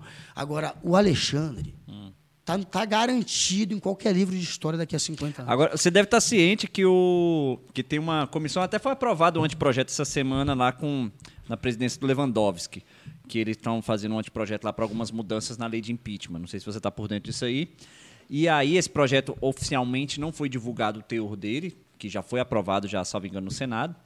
E tem uma, um jabuti lá no meio, a jabuticaba lá que estão querendo colocar, que até o próprio Lewandowski, Lewandowski veio a público e falou que ele ainda falou assim, ó, que eles querem fazer o seguinte: eles querem colocar lá um ponto nessa lei para mudança de impeachment, vai continuar valendo para para toda essa, galera aí, só que levantando um ponto lá de que os ministros não poderiam ser impeachmentados pela interpretação que eles dessem da lei. Não sei se você está por dentro disso aí. E aí o Lewandowski até falou assim: eu sugeri o seguinte: que a comissão da redação propusesse em tempo hábil oportuno um parágrafo único com a redação dizendo em que nenhuma hipótese será considerado crime de responsabilidade a interpretação dada pelo magistrado a um dispositivo legal. Alguma coisa nesse sentido, propôs o Lewandowski. Aí a galera já levantou que que eles estão fazendo tipo uma forma de golpe ali na lei do, do impeachment para eles se protegerem. Você está por dentro disso é, aí? Estou por dentro. Na verdade, é o contrário. Quem quer dar o golpe são os políticos. Eles é que querem criar uma maneira de facilitar agora. o impeachment. Essa discussão já vem de uhum. bolsonarismo aqui, né? Final do bolsonarismo, eles falaram como derrubar os ministros de uma maneira ainda mais simples. Então, eles querem criar a prerrogativa de se um ministro fez um voto divergente dos outros. É porque faz muitos meses que eu li isso, mas uhum. procurem no Google. Uhum. E, e, aí depois vem que ele perdeu e constitucionalmente pode ser de alguma maneira é, é, colocado contra ele aquela questão, olha, você errou, você foi anticonstitucional, que seja, ele poderia ser impeachmentado. Eles querem, na verdade, alargar o poder do impeachment. É o contrário. Os políticos querem facilitar o impeachment dos ministros. Então, os ministros, antevendo isso, estão criando meio de, de não deixar isso acontecer. Não deixar eles fazerem esse tipo de leitura. Não, foi, foi inconstitucional. Ele perdeu e foi inconstitucional o que ele falou. Impeachment nele.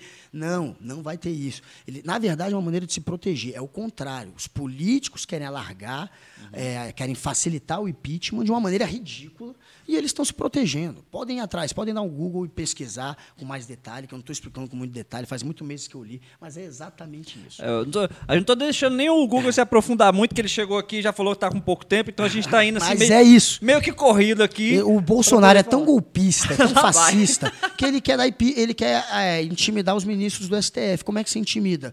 Tornando ainda mais fácil o impeachment. Porque se você torna mais fácil o impeachment, é mais fácil chantagear. O cara vai ficar ainda com mais medo de contrariar o político. Se não, é impeachment, lá no Deles. Então, é, gente, isso é mais um exemplo de, do fascismo, do autoritarismo e dessa piada que é o Bolsonaro, um sujeito que só ataca a democracia. Ele quer impeachment de ministro do STF só porque são ministros que estão se colocando contra ele, gente. É um, ele quer derrubar ministro, ele quer derrubar professor, ele quer derrubar jornalista, ele quer derrubar cientista. Isso é um fascista, né? qual que é a dúvida?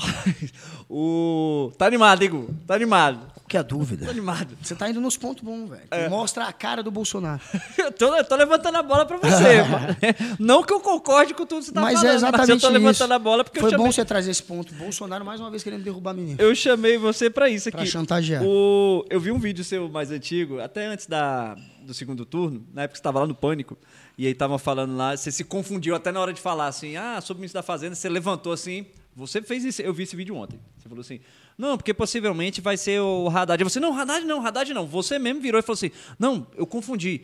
Não é possivelmente o Haddad ministro da, da, não, da Fazenda. Não parecia. Naquela época não tinha É, muito sinal. mas e a galera tá Agora. levantando o nome dele agora, Agora e tá. cada vez que levanta, a bolsa Não. cai. Cada vez que levanta, a bolsa cai. É, mas e aí? não tem que ficar caindo em chantagem de bolsa e de mercado especulativo Você acha que e o mercado não acionista. entende um pouco do Eu que está acho acontecendo no país? a gente é, de fato, a gente tem uma escolha aqui de um projeto de política, de um projeto de política que quer ou ficar é, fazendo o jogo dos acionistas, ou um que vai, de fato, tentar tirar o brasileiro da fome e da miséria, vai dar, colocar não vem comida no através da prato. bolsa, os Não, investimentos não, das olha, empresas. tem que balancear, mas não tem que cair nesse papo como se qualquer sobe e desce fosse ser sinal de que. Não, não é assim também. Claro que tem um jogo, claro que tem um jogo, inclusive, que usa é, essa especulação. Tu viu o vídeo de da Globo lá do cara falando que a, a bolsa é bo- a bol- descer. o mercado de ações é Isso bolsonarista. acontece o tempo inteiro, esse joguinho é patético, gente. Vamos esperar. O Haddad é um sujeito que tem credibilidade, que seria um bom ministro da economia. Naquela época não tinha o menor sinal de que ia ser ele. Nem se sujeitavam, nem pensavam. Uhum. Você acha que ele ainda tá dele. no páreo, Agora ele ele? tá muito no páreo. Tá muito no páreo para ser ele. Tá muito no páreo para ser ele. Pode sim ser o Haddad. Tem Haddad- informação de bastidor, não? Você que é da galera. não, que eu tenho lido. Aí é realmente porque tem saído na mídia. É, o Lula não vai cair nesse joguinho de pressão. O Lula vai ser a voz dele próprio. Ele não vai ser a voz do mercado ou a voz dos outros. Vai ser a voz do Lula desse governo. E o Lula não vai cair nessa pressão. Ele já tem anos, ele sabe como é que é esse joguinho. Ai, sobe e desce, agora eu vou botar o cara que ele quer. Não é assim. Ele sabe como funciona. Vai botar. O Haddad é um sujeito sério, é um sujeito que conhece, é um sujeito que, quando foi prefeito de São Paulo, pegou São Paulo no vermelho e entregou no azul. Conseguiu é, fazer um trabalho, economicamente falando, que foi o que deu credibilidade para ele. Apesar de- do PT ser ligado ao social, a imagem do, do Haddad como prefeito, muito positiva, é muito por conta das contas do, que ele deixou, que ele co- conseguiu entregar né, no azul. Claro que teve também outros projetos que ele fez lá que ficaram Tem uma coisa que você levanta muito lá de São Paulo. Fala, ah, porque o Haddad foi o pior prefeito de São Paulo. É uma grande mentira, né, também, né? Parece que teve uma, alguém que quis criar essa narrativa, enfim. Aí Teve uma teve pesquisa, eu não sei, eu tô te perguntando aí porque tem eu não sei, eu não sei. Né? Aí tem pesquisa que é o contrário, isso tudo é muito bobagem, politicagem. Mas como ele não ganhou a eleição, e aí era a época do impeachment que estava vindo, foi a época do antipetismo total, quando ele foi tentar ser prefeito. Aí ficou essa imagem, não, se ele, per- se ele perdeu a reeleição, então ele foi o pior. Imagina o presidente Bolsonaro. Esse sim foi o pior, né? Esse sim perdeu uma reeleição mesmo comprando. O Haddad não comprou, ele não colocou dinheiro no, no colo do eleitor, que nem o Bolsonaro colocou aqui, só para ir até o segundo turno. Mas, enfim, é, o Haddad já refutou isso várias vezes. Se você der um Google, aí o Haddad já mostrou outras pesquisas. Eu acho que é, matéria, reportagem, estudos mostrando que ele foi um dos prefeitos mais eficazes e tal. Eu não vou ficar buscando isso, parece que eu estou querendo defender o Haddad. Mas Não, o tô Haddad ligado. já se defendeu Bota o disso. celular, você não vai derrubar de novo o celular. Haddad já se vai defendeu querer disso. cobrar outro, Daniel Silveira. Nada, esse, esse, aqui, esse aqui é eterno agora. Esse aqui já caiu tanto. velho. Ô, Vitória, é, aproveitar aqui pro Google tomar uma aguinha aí. A gente tem pergunta aí também, você tá pescando as perguntas. Aproveitar também o pessoal que tá no chat aí. O pessoal tá acompanhando aí.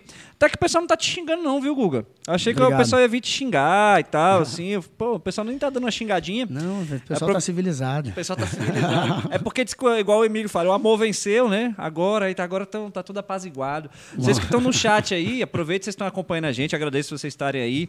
O Guga que tá com a, dentro dos nossos parâmetros aqui, tá com a audiência legal. Aproveita e se inscreve aí. Fecha o chat um pouquinho aí, clica em se inscrever, dá essa moral pra gente. Hoje a gente tá aqui ouvindo o, o queridinho da direita e da esquerda, mas tem dia que a gente ouve o queridinho também dos outros lados, e a gente ouve de tudo aqui. Então tem todo o papo aqui. Depois vem os cortes do, do Google também, porque aí nos cortes é que você vai ser xingado. Ah, que aí você joga no TikTok, joga no Bota Instagram. aquela parte Guga. que eu falo bem do Bolsonaro. Aí você vai ser xingado pra caramba. Então aproveita aí, pessoal. parte. Se inscreve, porque eu coloco os cortes em todos os canais. Alguma pergunta aí, Vitória? Pescou alguma coisa aí no meio? Eu gostei aqui de uma. Cadê Deus? Da Lorena Soares. É a Lorena, a nossa chegada. Guga, sobre o impeachment da Dilma, qual a sua opinião? Olha, o impeachment da Dilma foi super forçado, né? Naquela época estava estourando a Lava Jato. O PT não estava mais conseguindo controlar a Procuradoria Geral. Não controlava, até porque foi uma procuradoria. O Janot foi colocado por uma lista tríplice. Não foi o PT que escolheu de fato o Janot. Veio uma lista com três nomes e eles escolheram o Janot. Mas eu lembro que o dia que o Congresso. Eu estava lá no Congresso esse dia. O dia que o Congresso viu que tinha que ficar contra o PT, de fato, o MDB, o PMDB, o PP, os partidos que eram base, o dia que eles falaram, vamos ter que abrir mão do PT e usar o impeachment como boi de piranha para atravessar essa maré de denúncias que está tendo. Porque eles usaram o impeachment, na verdade, para ofuscar as denúncias que estavam tendo contra todos eles, contra o Romero Jucá, contra o. Os, até o Sarney, na época, tinha denúncia, enfim. Tinha denúncia uhum. contra toda. toda todos aqueles que comandavam Senado e Câmara. Todo mundo estava no meio do rolo da Lava Jato. Mas aí, para você tentar ofuscar aquela história inteira, eles usaram o impeachment. E o dia que eles viram que tinham que ficar contra Dilma foi exatamente quando o Delcídio Amaral, senador, foi preso. Não sei se vocês lembram, o Delcídio foi preso. Uhum. Ele era senador e falaram que ele estava tentando passar uma informação sobre um, uma ação que ia ter da PF. Intervir no processo contra o Cerveró. portanto, no assim. processo. Assim. Ele, tava passando ele queria levar o Cerveró para fora do Brasil, alguma coisa assim. Era, era, era. E aí eles falaram, olha, é, isso é flagrante. E prenderam, porque é muito difícil prender um senador. Você tem que ter flagrante, você tem que ter o STF autorizando. Quando ele foi preso, os caras viram que o PT não tinha controle mais ou nunca teve controle nenhum que do, PT, da né? justiça, sim, sim. da PGR, do que estava acontecendo. Mostrou fraqueza. Essa foi a hora dizer? que eles falaram, agora vai, agora abandona o PT de vez. E aí todo mundo se voltou contra. Porque até então, os, os, alguns ainda permaneceram. Mas nessa fase, o Cunha já tinha aceito o pedido já? Não, quando você fala disso aí, o Cunha já tinha aceito esse pedido? Eu não me lembro exatamente se o Cunha já tinha aceito o pedido, porque o Cunha aceitou o pedido. Porque para né? mim é Rápido. muito emblemático o Cunha indo conversar com a Só Dilma para pedir o... apoio, a Dilma falar não senhor e aí ele é, volta o Cunha e queria, pauta. Que o PT também é não apoiou, né? o PT não apoiou o Cunha também, porque teve Isso. esse lado. Se o PT quisesse se livrar, o Cunha tinha uns rolos do Cunha que tinha estourado uhum. e que é, o PT já ajudou a levar para o Conselho de Ética, né? Ajudou uhum. a levar para. Isso, aí ele queria cassação. a bênção da Dilma. E aí, para evitar o conselho, ele queria que o PT ficasse contra, e o PT não ficou. Exato. E aí ele falou, então eu vou estourar o PT também. Aí, ele, enfim, um, é, foi isso, isso aconteceu. De fato, o PT ainda teve a chance de se aliar é, isso aí, É o que eu estou te falando, isso não é opinião, isso é fato. É, né? Foi de fato. O, o, o Ou seja, a Dilma, a Dilma, ela não quis se compor com essa galera. Ela não tem história de mutretagem, ela não compôs com o Eduardo Cunha, ela não compôs com essa turma da Lava Jato. E essa turma da Lava Jato depois pegou uma pedalada e usou o impeachment. Pra, como tem um áudio, cara, do Romero Jucá falando disso. O Romero Jucá fala: vamos usar de boi de piranha. Tem esse áudio, velho. O cara fala isso literalmente, num áudio para um outro senador na estancar época do PMDB. sangria. Vamos é estancar cara. sangria, vamos, vamos ter que usar isso. Uhum. Vamos ofuscar com o PT. Vamos, vamos atravessar. Ele fala de boi de piranha, porque é o que? É atravessar o rio, é atravessar a maré de denúncia, deixando só o PT se queimar como se fosse o corrupto, e a história do impeachment acaba por empurrar de vez o PT para essa mancha de corrupção e de quem fez tudo errado. E pronto, só o PT era o corrupto. Tanto que virou o PT. Todo o Brasil fala, o PT é o ladrão. O que mais roubou no, na Lava Jato e, na, e no Petrolão, portanto? PL e PP. Mas quem ficou com a imagem foi só o PT. PL e PT tá, tá hoje, mano, PP e PL mandam no, no Bolsonaro, ninguém tá nem aí. É quando interessa, né? Isso aí, se você for levar por esse lado, eu lembro do, da lista da rachadinha lá que pegaram o Flávio Bolsonaro. O Flávio Bolsonaro acho que é o sétimo, décimo segundo da lista lá, os primeiros colocados lá em cima, ninguém nem fala o nome. Mas quando interessa a narrativa, o pessoal, né, administra isso aí da melhor Olha, forma. Olha, é... teve um caso lá de um, de um do PT, por exemplo, siciliano, que ele tinha mais dinheiro. É que o COAF percebeu que era depositado e que era suspeito. Uhum. E teve um outro. Mas assim, teve alguns, teve alguns, um ou outro. Sim. Mas o, a questão é. E todos maiores, foram. Todos foram. É, mas é, eu me lembro, ter, esse do Siciliano, se eu não me engano, ele, ele conseguiu comprovar. Milhões, é, ele conseguiu comprovar. Assim. Conseguiu comprovar. Agora, do Flávio. Não que era, acho que um milhão comprovou pouco, até hoje, né? Não, era um. Era muito mais. É. Era quanto mesmo? Não sei. Mas, mas, mas tem enfim, essa lista a do grande. Flávio, e aí a do Flávio você foi descobrindo mais coisas. Não é interessa a narrativa. Você tem um filho de um presidente, o, que você descobre um esquema onde ele está achincando funcionário para tomar dinheiro, e aí uhum. você descobre que a família inteira faz isso há 20 anos, aí você descobre que mais de 100 parentes ou parente de parentes foram usados de fantasmas ao longo de 20 anos, e que depois você descobre que essa família comprou 51 imóveis de dinheiro vivo. Isso tudo Cara, isso tá ligado, isso tudo tá ligado, isso tudo tem a ver com a rachadinha, isso tudo tá ligado, isso tudo é um, é um esquema, entendeu? Que, E é o presidente. É óbvio que vai ser explorado, mais explorado do que um vereador apenas. Uhum. Se ele não fosse filho do presidente, isso, provavelmente não seria tão explorado. Claro, você, claro. Você tinha falado no começo, até falando de filho do presidente, você falou no começo aí do Eduardo Bolsonaro que viralizou de ontem para hoje o- ele tirando foto com a taça lá no, no, no Catar. E aí até um colega meu, que eu faço uns vídeos aí zoando Lula, alguma coisa, o cara falou assim, ah, faz um vídeo aí, o cara veio me provocar, faz um vídeo aí agora mostrando o Bolsonaro lá no Catar. Aí eu falei pra ele o que de fato eu acho. Você pode discordar de mim, fique à vontade. Eu falei assim, cara, eu não vi o Eduardo Bolsonaro, ele era o tema em questão, pedir pra ninguém pra frente de quartel ou não sei o quê. Eu acho, na minha opinião é, eu acho que ele não devia ter ido. É um momento que, de fato, assim, a galera tá lá fazendo tudo isso por eles, digamos assim, porque isso é claro, né? Cada um tá, parece que pedindo uma coisa, mas estão lá por eles e ele vai lá pro Catar. Por outro lado, deixa eu só concluir. Por outro Mas lado, eu fiquei ele pensando. tava com o pendrive no bolso, ele Não, tava entregando foi, Ô, lá. Guga, Foi deixa eu te falar, sabe o que eu fiquei Seja pensando justo. depois? Eu fiquei pensando assim, velho, imagina o Eduardo Bolsonaro, que prometeu pra patroa dele, pra esposa, que ia pro Catar, aí, sei lá, comprou essas passagens, sei lá, porque você sabe que pra conseguir ingresso de jogo também é difícil e tal, aí conseguiu o ingresso do jogo, sei lá, se parcelou, se não parcelou, chegou na hora de ir, acontece tudo isso no Brasil, aí ele vira pra mulher e fala, não vou. Fala, rapaz, você Não, não. mas eu acho que ele conseguiu em cima da hora esse Você ingresso. acha? Ele consegue. Você acha que ele, tipo, tocou, a foda-se arruma pro o que tá ingresso? acontecendo e foi? Eu acho que ele, ele não foi também planejadaço. Ele deve ter ido. Enfim, tá todo mundo querendo descobrir quem pagou. Essa é a grande pergunta da imprensa nesse momento. Porque olha quem só, bancou essa que viagem, quem isso? deu o ingresso, quem pagou a passagem. Todo mundo quer saber. Por que, que eu tô te falando isso? Que o teu chegada, grande, muito amigo, Paulo Figueiredo, ele falou numa, numa das lives dele que foi rolar o, o- aquele CIPEC lá nos Estados Unidos e o, o Eduardo Bolsonaro foi convidado para falar no mesmo palco que o Trump falaria naquela noite.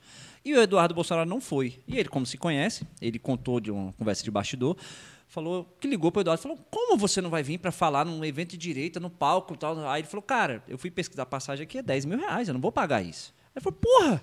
Então, assim, baseado nisso, você pode dizer que é mentira, que é verdade, mas baseado no que o Paulo Figueiredo falou, eu suponho, baseado nisso, Olha, o Paulo Figueiredo falou é. Vale nada. O Paulo Figueiredo acha que não teve invasão no Capitólio. As pessoas entraram pela janela quebrando no Capitólio. Para ele, aquilo não foi invasão. Não, ele falou que teve, mas não, falou que não teve gente que morreu. Teve invasão. Ele luta para brigar por esse. Que não teve invasão? Não teve invasão. Se Porque eu vi ele brigar que a pessoa não ele tenta- morreu. aí ele fala, não, juridicamente é outro processo. Aí ele tenta. É uma coisa patética. Na boa. Não dá. Cara, às vezes eu fico não acredito pensando- em nada que ele fala. Ele falava que nas pesquisas que ele ouvia, o, o Bolsonaro estava na frente. Aí ele não tinha coragem de apostar. Vamos apostar então quem vai ganhar a eleição. Ele sabia que o Bolsonaro ia perder. Enfim, é, para mim aquilo ali é um blefador. Mas ele realmente fala com as únicas fontes dele deve ser Bolsonaro e Eduardo Bolsonaro, porque ele é um puxa-saco dos caras, então ele tem essa ponte, de fato. Deixa eu te falar, você me levantou eu aqui, eu até fiquei com curiosidade de uma coisa. é, e eu fazer até um gancho lá com o Danilo Gentili, que você conhece bem também. Eu sempre vi o Danilo Gentili falar assim, ó, aqui é um, é um programa de televisão que é o importante aqui é, o- é um talk show. Quer dizer, o importante é o show. E o programa que você participava era o Morning Show. É. E eu via vocês tretando lá, e muitas vezes, pô, até aquela vez que rolou aquele xingamento lá e tal, eu tava assistindo na hora que eu falei. Eu falei, cara. Que eu nunca xinguei, não. Não, que ele te xingou. É lógico, É. deixa claro, quem é o, des- a- o descontrolado que tem coragem de xingar em público é o Paulo. Eu, eu consigo, eu respiro, eu sou de boa. Que eu perder a cabeça com o Paulo Figueiredo? Ele Tomando parece, café, eu ofereci um café pro cara, o cara falou que não gosta nem de café. mas ele é meio Eric Cartman do South Park, sabe? Um gordinho mimado que grita é, quando não quando se sente ofendido fica gritando histericamente. É isso. Aí o seguinte, eu fiquei pensando assim, por mais que vocês tretem ali, eu pensei, eu, eu pensei nisso. E aí você vai me tirar essa dúvida agora. Falei, com certeza tem o grupo de WhatsApp dos programas. Ali, como é um morning show, não tem o. Tem, o o morning e tem o show, e vocês, na verdade, não, têm uma Não, amizade, não não? Ou não? Nunca Cara, eu, tinha, eu, eu vou te falar, eu sou a pessoa mais fácil do mundo de lidar. É muito difícil alguém trabalhar comigo e virar meu adversário mesmo. Mesmo que a gente tenha opiniões diferentes, mesmo que meu objetivo. Eu tive um programa com o Kim Kataguiri, Ring da Pan, eu contra ele. A gente sempre se deu bem. De boa. A gente teve uma relação é, de coleguismo. Só que, claro que a gente é totalmente diferente. O pau comia, na- não problema nenhum. Adriles, tive problema nenhum. Apesar de ser um maluco, Adriles, você é doido. Acredito uma teoria da conspiração. Completamente louco, Adriles. Mas uma relação de colega, cara. A gente... Agora, esse sujeito é mais difícil, porque ele estava disposto abaixar o nível mesmo, né? É, eu não vou ficar entrando em detalhes, mas já que você comentou isso de grupo, era isso. Ele falava que queria baixar o nível. Eu não, não ia baixar o nível. Você viu ele baixar o nível. Então, assim, eram pensamentos e posturas que não, se, que não, que não eram compatíveis. Ele é, é, é, é ataque pessoal, é desviar o foco, é, é querer te taxar, te falar que você está enfim, te atacar de alguma maneira, tentar, é, de alguma maneira, atacar a tua credibilidade. É uma coisa de ataque, é uma coisa meio lavista. A maneira dele debater é uma é aquela coisa, a arte do insulto, é uma coisa meio para insultar, para ofender. Então, é um pouco incompatível comigo. Eu estava ali para querer passar informação. Foi o que eu falei para ele uma vez. Eu falei, cara, isso aqui é, por mais que eu, que eu pense de uma maneira e você de outra, eu falei isso para ele, para o Constantino e para a Zoe ao mesmo tempo. Eu falei, isso aqui é um. O importante é a gente passar informação. Você não tem que estar tá aqui. Uhum. É, mesmo que a informação vá contra a sua convicção política ou contra a sua fé, você tem que passar informação. O mais importante é informar. O papel de jornalista na hora de debater é passar fatos, é passar informações, enfim, é fazer a pessoa refletir, não é passar uma ideologia, não é querer ganhar no grito. Mesmo que a informação vá contra a sua convicção política, você tem que passar aquilo e ser fidedigno aquilo. Você não pode querer ganhar no grito. Eu falei isso para eles, vocês são três minions enfim, que estão aqui a serviço de, de, de, de militância, é o que eles estavam. Mas eu, eu não estava. Então é muito difícil debater com quem está uhum. é, se prestando a, a, se rebaixar esse tipo de papel que ele se rebaixa. A sua relação com a Zoe e com o Constantino também é assim? Tipo, não tem. Não, é, não, eles, eles, são, eles são muito parecidos. Zoe, Paulo Figueiredo e Constantino é tudo a mesma coisa. Se você. Tanto que se você vai debater com os três, eles se repetem. Eles basicamente falam as mesmas coisas, é tudo um bando de clichê que eles copiaram e colaram, né? Tudo igual. Um, um pouquinho melhor para falar que o outro, mas é tudo a mesma coisa. Tanto que um falava, o outro já não tinha mais o que falar. Ah, agora não. Eu via isso acontecer, era até engraçado. Falava, Poxa, falou o que eu ia dizer. Porque é uma bobagem, é uma repetição de clichê da extrema-direita, e os três são iguais, e eles se comportam de maneira parecida. Os três são pessoas que estão dispostas a ofender, a rebaixar o debate, a atacar. Eles eu, são eu muito vi que dessa parecidos. galera parece que você você é muito do Twitter, né? Eu vi a galera. Eu tava pesquisando umas coisas você é mais do Twitter. Eu vi que lá na, no, no, Twitter você treta mais com o Constantino. Acho que essa semana você estava chamando é de covarde lá essa semana. Eu chamei, cara, porque ele vive no meu Twitter. Aliás, obrigado pela audiência, Constantino. Uma das pessoas que não sai do meu comentário, do meu Twitter, e fica ali pagando de soldadinho do Bolsonaro é o Constantino. Então, raramente até eu respondo, mas eu acabei respondendo. Ele vive lá, eu coloco um post, aí ele vai lá e puxar o saco do, do, do presidente, que ele não sai da sombra. É um é uma piada. Constantino, você é um sujeito patético. E aí ele vive lá nos meus comentários. E às vezes eu acabo caindo na, na provocação e respondendo, porque também gera engajamento. Se eu respondo, a galera gosta que eu zoe ele. Aí esses dias eu dei uma zoada. E eu. É, pela primeira vez eu puxei, né? É, nesse dia que você está falando, foi porque eu fiquei revoltado com a maneira como ele se comportou com a jornalista, que ele usou a neta, o neto da jornalista, para atacar falar que ela é esquerdista. Esse, uhum. É isso. É esse o nível de Constantino, de Paulo Figueiredo, desse tipo de gente, de Zoe. Eles usam, se precisar, a família. Eles atacam desse jeito. Então ele usou a, o neto da jornalista. Eu falei, pô, é nojento o que esse cara fez. Esse cara é um covarde. Aí ele foi lá responder. Dessa vez eu até provoquei antes dele responder. Geralmente eu faço posts e ele fica no comentário. Uhum. Dessa vez eu fiz um para atacá-lo e ele foi lá responder. Acusa golpe, obrigado por acusar golpe. Adoro ver você acusando e sentindo ali nos seus nervinhos o que eu falei. Você falou que tem essa provocação da família. Eu lembrei que teve uma treta sua em questão de família que foi com o Luciano Hang. Questão da mãe foi, dele, foi. parece que te acusou de, de falar que ele estava ele queria me pro... matar ele queria, a mãe dele. É, olha que o Luciano Hang é uma piada tão grande. É outro que finge que luta pela liberdade, mas ele vive é, processando todo mundo para tentar intimidar todo mundo e escala todo mundo. Fala qualquer bobagem e depois quer intimidar todo mundo. E aí eu fiz duas piadas com ele. Uma eu falei é, que ele era o Nardoni ao contrário, depois da história da mãe dele ter morrido e de terem falsificado o atestado e de ele ter dito que a mãe não tinha usado cloroquina e não tinha usado nenhum remédio para fazer aquele chamado que eles chamavam de tratamento, tratamento precoce. precoce. Se minha mãe tivesse feito tratamento precoce, estava viva. Depois que ele fez esse comentário, se descobriu que a mãe tomou cloroquina, tomou ozônio, fez a, aquela bobagem toda. Aí ele falou: Ah, mas ela fez já no leito do hospital, já quando estava internada. Se fosse precoce, ele quis corrigir assim. Porque ele quis, ah, obviamente, ele quis, a princípio, passar a ideia de que se tomasse os remédios estava vivo. Ela tomou e morreu. Aí ele teve que se corrigir. Ah, não, se tomasse na hora certa. Entendeu? A malandragem, né? Claro que eu fiquei- achei nojento o que ele fez. Esse tipo de desinformação, querendo fingir que se tivesse tomado cloroquina, sendo que tomou, estaria viva, ia acabar matando outras mães. É o tipo de mentira que você não pode deixar ser espalhada. Então eu reagi mesmo. Aí- mas eu reagi com piada, com ironia. Aí eu fiz essa piada do Nardoni ao contrário e fiz outra falando: se a, se a se ele fez isso com a mãe, imagina o que não vai fazer com a sogra, hein? Se a sogra ficar doente, tira a véia de perto dele. Eu fiz uma outra piada dessa. Porra, pegou pesado. Peguei pesado, muito menos do que o peso de você espalhar uma mentira que vai matar as pessoas. Então, assim, a gente combate a desinformação, às vezes, com deboche. Eu quis debochar. Aí, o que, que o cara fez? Me processou civil e criminalmente. Porque criminalmente é caro. E criminalmente você é preso. Claro que eu provavelmente não, não ia perder, não seria preso, não era para tanto. Só que, cara, um processo civil, você vai, é, criminal, você vai gastar 30, 40 mil, pelo menos. É puxado. Então, é, ele sabendo que poderia perder também, aí a gente acabou fazendo um acordo para Ah, não ter o sim. processo mesmo. Aí ele falou: não, se você escrever que, olha, é, me desculpe se vocês entenderam que eu falei que ele matou a mãe, ele não matou a mãe. Pff, falei, óbvio que eu escrevo isso. Eu nunca disse que ele matou a mãe. É tão idiota. E aí eu evitei o processo dessa maneira.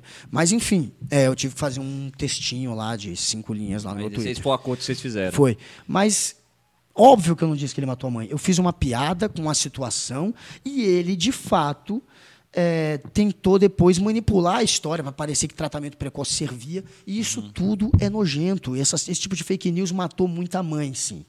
E você acha que, até aproveitando o gancho do, do Luciano, porque tem o Luciano, tem o, o Nicolas, tem uma galera aí é, que tá bloqueado nas redes sociais, Twitter, Instagram, agora o Adrilles também, pobre do Adrilles. O Adrilles é louco, eu concordo com você, mas acho que não é esse ponto. Você acha que Tudo tá no- golpista. Você acha que tá normal essa galera que tá sendo tirada das redes sociais? Isso tá normal para você? Tirou o PCC também, Partido da Causa Operária, PCO, de esquerda. Então não é porque é de direita, é o discurso. Na lei do Brasil, você não pode fazer apologia à pedofilia. Se você fizer apologia à pedofilia, eles vão cortar a tua rede social e vão te caçar. Você também não pode fazer apologia à intervenção militar. Está na lei. Isso é contra a lei. Não interessa se for Adrilles, foi o PCO, não interessa se foi o Daniel Silveira. Não interessa se fui eu. Ninguém pode criar um estado, um ambiente de golpe. Isso é crime. Você pode querer lutar para mudar a lei. Vamos permitir tudo. Vamos permitir propaganda do, como queria o monarca. O monarca queria um partido nazista. Falou uma bobagem dessa. Vamos permitir, então, partido nazista, apologia a racismo, apologia à pedofilia, apologia à intervenção militar. Se vocês quiserem mudar, mudem. Mas existe uma lei no Brasil onde a gente não tem uma liberdade absoluta, porque toda democracia percebeu que a liberdade absoluta leva a discurso de ódio, leva a linchamento, leva a, a mentiras que depois acabam com a sua liberdade. Então, para preservar a democracia, você tem que ter um mínimo, um mínimo de lei, um mínimo de, olha, isso aqui não dá. É, a gente não permite você fazer apologia ao nazismo no Brasil. Nos Estados Unidos você pode, você pode ter um partido nazista naquela merda. Oh, desculpa o palavrão. Mas você não pode no Brasil, você não pode na França, você não pode em vários outros lugares. Aliás, acho que nos Estados Unidos você não pode ter um partido, mas você pode fazer, você pode falar. Até isso eles querem mudar nos Estados Unidos. Os Estados Unidos, que tem uma liberdade um pouco mais aberta né, do que Brasil, França, Alemanha, o que está acontecendo lá? A democracia está sendo ameaçada pelo trumpismo, por esse tipo de fake news dizendo que teve fraude na eleição dos Estados Unidos, é, de que, enfim, de um monte de teoria da conspiração que tem aqui no Brasil. Está levando os Estados Unidos, pela primeira vez, a democracia mais consolidada está no momento de ruptura da democracia. A gente tem pela primeira vez eles ameaçados. E o que, que eles estão pensando em fazer para proteger a democracia? barrar discurso de ódio, que por enquanto esse, você pode, por exemplo, fazer uma apologia ao nazismo, você não vai mais poder. Eles querem começar a delimitar mais como delimita o Brasil, ou a França ou a Alemanha. Então, os Estados Unidos, que é tirado como exemplo pela extrema-direita, por que a gente não faz igual a eles? Se arrependeram de estar tão aberto assim. E até lá, você tem coisas que, que são consideradas crimes, que você não pode falar. E no Brasil, você não pode criar essa animosidade. Então, você acha que o que está acontecendo nas redes sociais aí, Nada, você acha que está É tudo normal. lei, meu amigo. Normal. Se você tem um cara com uma arma na mão falando não cumpram mais ordens do STF, você vai ser preso, filho. Vão tirar tua rede. Se você tem um cara fazendo apologia à pedofilia, também vai perder. Ou ao nazismo, também vai perder. É tudo crime. E não interessa uhum. se foi o, o Roberto Jefferson, ou se foi o PCO, se foi esquerda, ou se foi direita. Os dois perderam. Uhum. Se eu fizer, eu vou perder também. O, eu tenho visto agora, a gente. Sei, sei que o tempo do Google está corrido aqui, eu estou puxando uns pontos aqui, aleatoriamente, aqui que eu vou lembrando. A gente está tá vendo um momento aqui agora, momento muito. Queira ou não, tá, considerando as urnas aí, o Lula ganhou com uma diferença muito pouca. E essa polaridade ela está bem acirrada, né?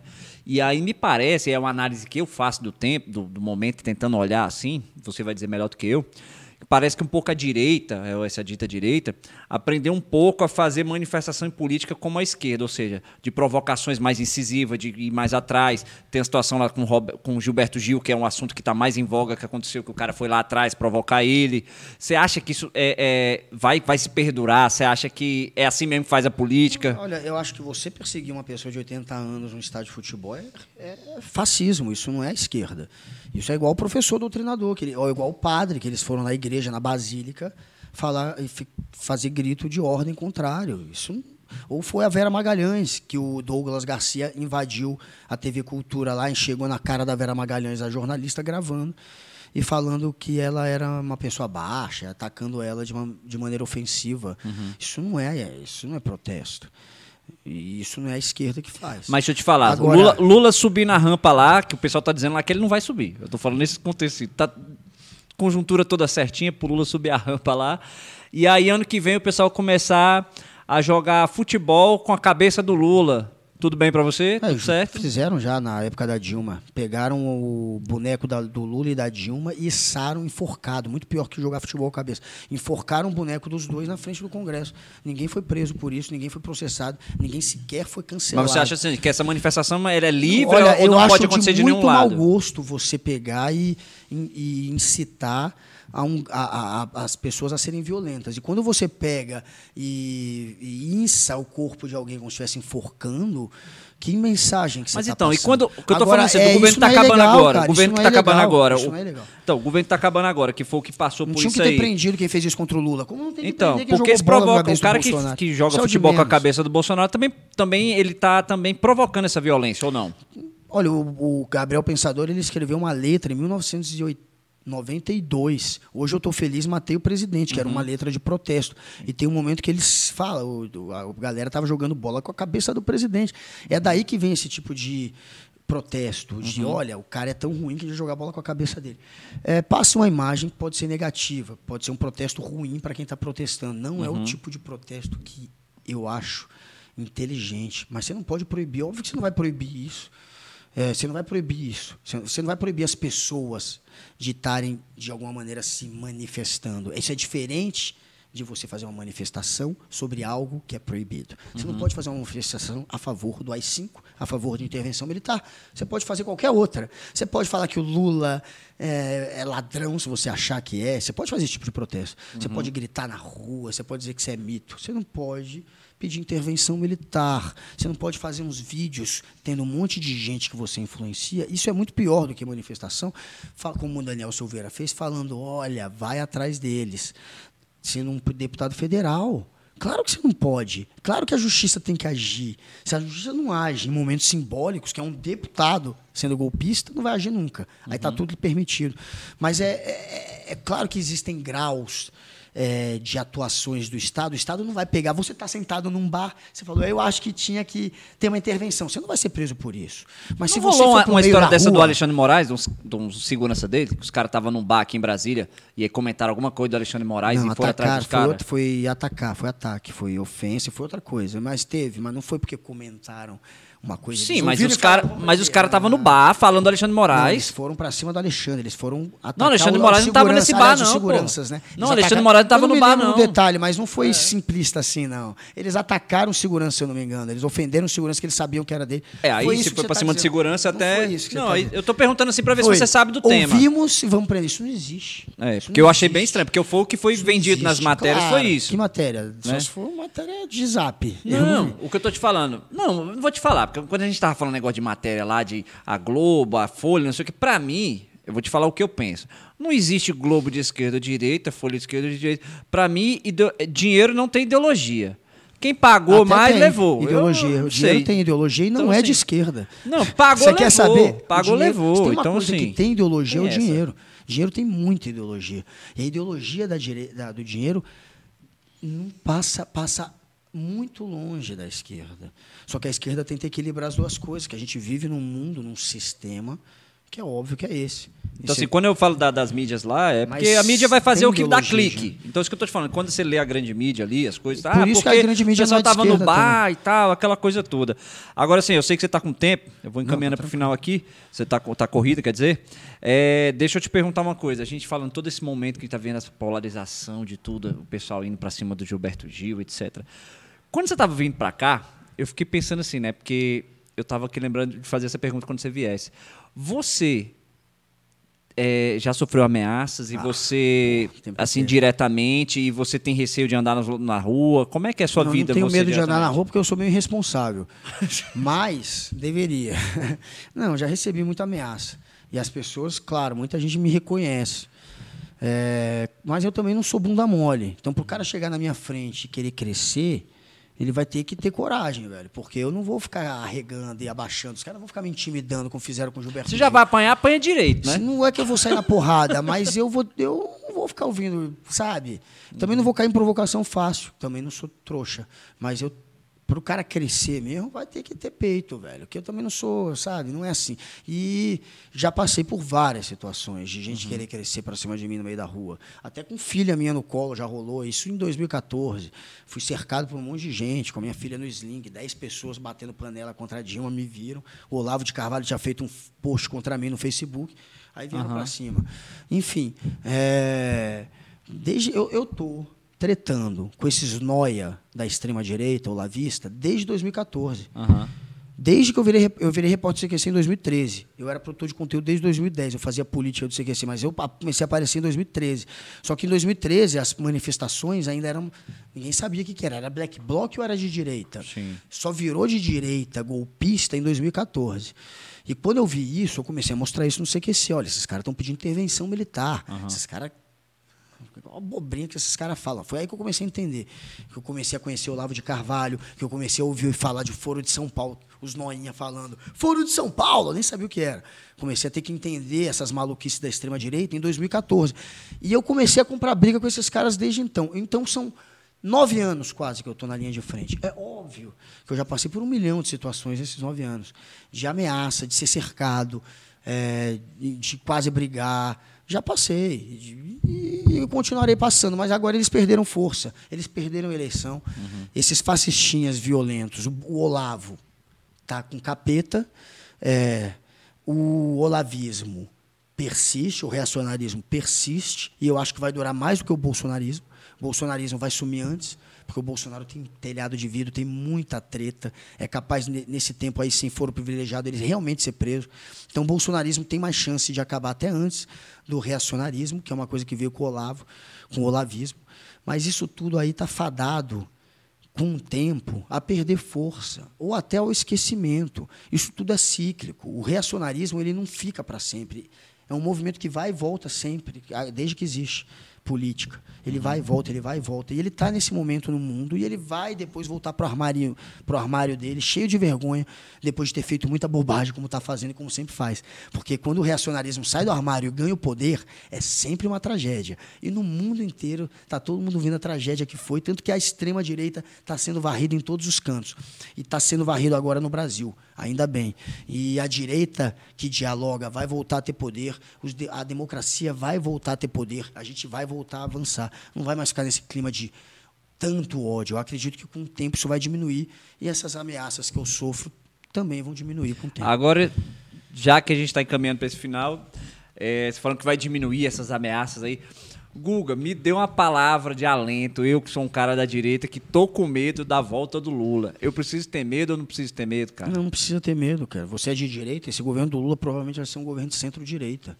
Não vai nem ser centro-esquerda, como foi o primeiro governo dele. Até tem estudos, né? Aquele Instituto de Pesquisa Econômica Aplicada, eles fizeram, não me lembro qual foi o pesquisador. Aí ele criou um, um ranking de 0 a 10. 0 era mais à esquerda, 10 era mais à direita, era extrema-direita, e 5 é centro. O Lula, entre todos os líderes naquela época que ele era presidente da América Latina, ele foi o único que ficou com cinco, ele ficou mais ao centro. Todos os outros ficaram com nota 1 mais à esquerda ou à direita. A, o, o, Brasil foi o país mais centro no período do Lula. E, de novo, será um governo que vai balancear o social com o econômico. Eu só não sei se vai ser tão mão aberta como foi para o sistema financeiro, porque foi o governo que mais fez banqueiro enriquecer, foi o governo do PT. Claro, isso é fato. É, mas vai fazer ainda esse jogo, porque precisa em algum grau ser feito.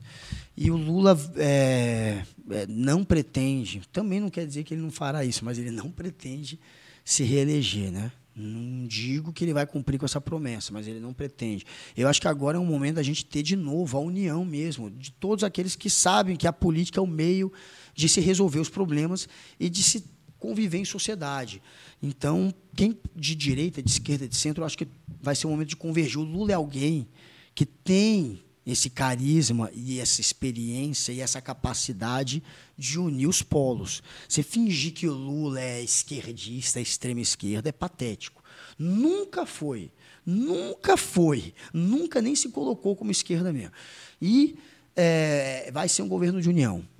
É isso que o Brasil precisa. A gente precisa de um governo que una centro, direita e esquerda para a gente convergir no que pode ser melhor para a população mais vulnerável. A gente precisa avançar, a gente não deve mais ter, não precisa mais de um maluco no poder criando racha, criando briga, criando treta com países, com os outros países também. O, o Bolsonaro não só rachou a política nacional, como rachou a imagem do Brasil fora também. Né?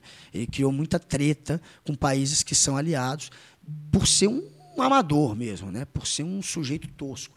Então a gente não precisa de um amador que, que polariza o país. A gente precisa de alguém com a, com a experiência e com a capacidade de aglutinar que o Lula tem.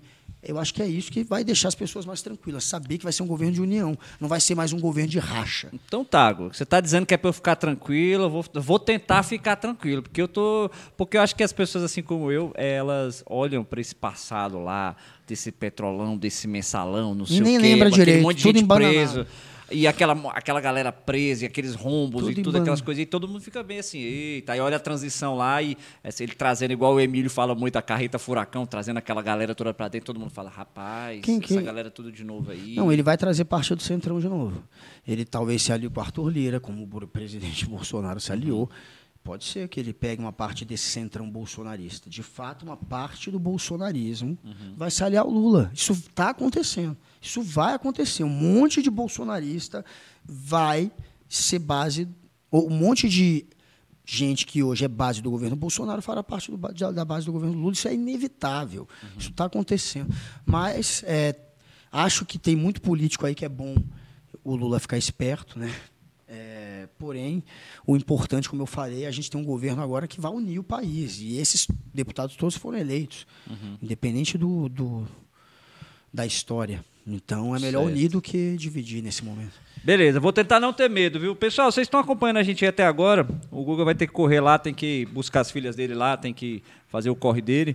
É, quem tá no chat aí ainda, vou pedir a gentileza antes de sair. Primeiro, agradecer vocês que ficarem com a gente até agora. O pessoal elogiou o papo. Tá só a galera do Guga aqui, que o povo nem xingou. entendeu? Tá só. Tá igual o Guga gosta de falar, tá só o clã Guga que tá aqui, né? Só o clã Guga que tá aqui. Temos vocês aliados. Se inscrevem aí, pessoal, antes de sair. Depois vai lá no Instagram. A gente tem o Instagram do Brasólia também. Acompanha lá também a gente. O Google ele não é muito do Instagram, é mais do Twitter, né? Comecei a usar o Instagram na pandemia, também tô, tem uma galera ali, já tem, sei lá, tem uma galera já no meu Instagram, só Pode que eu ir não pra coloco xingar coisa lá, todo não? dia. Pode ir lá xingar também ou não? Só se estiver me seguindo, hein? Se quiser xingar, me siga.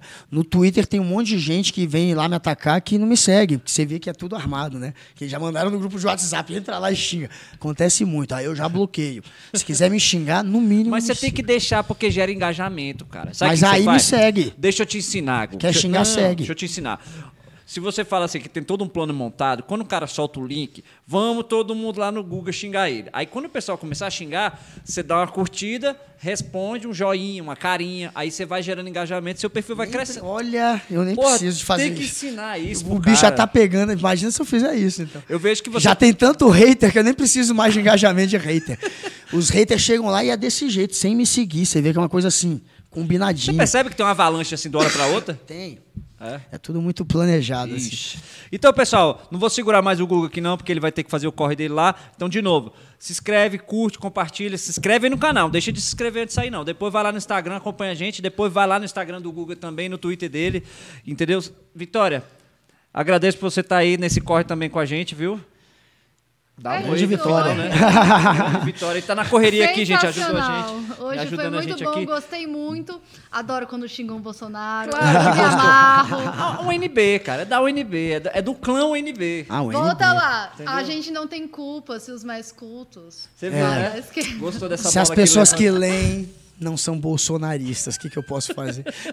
Olha a provocação. Pessoal, obrigado, obrigado, viu, Google, por você ter dado esse espaço aqui pra- Valeu, pra galera. Arroba. Guga Noblar. Eu tô também naquela rede social nova. Cu. É. Tô no cu. Tô É, tá vai lá. cu. Muitas Tô- piadas a respeito Não, disso. não dá, eu não tenho maturidade pra estar lá. Eu não. também não. Mas eu tô. Só que eu não tenho maturidade.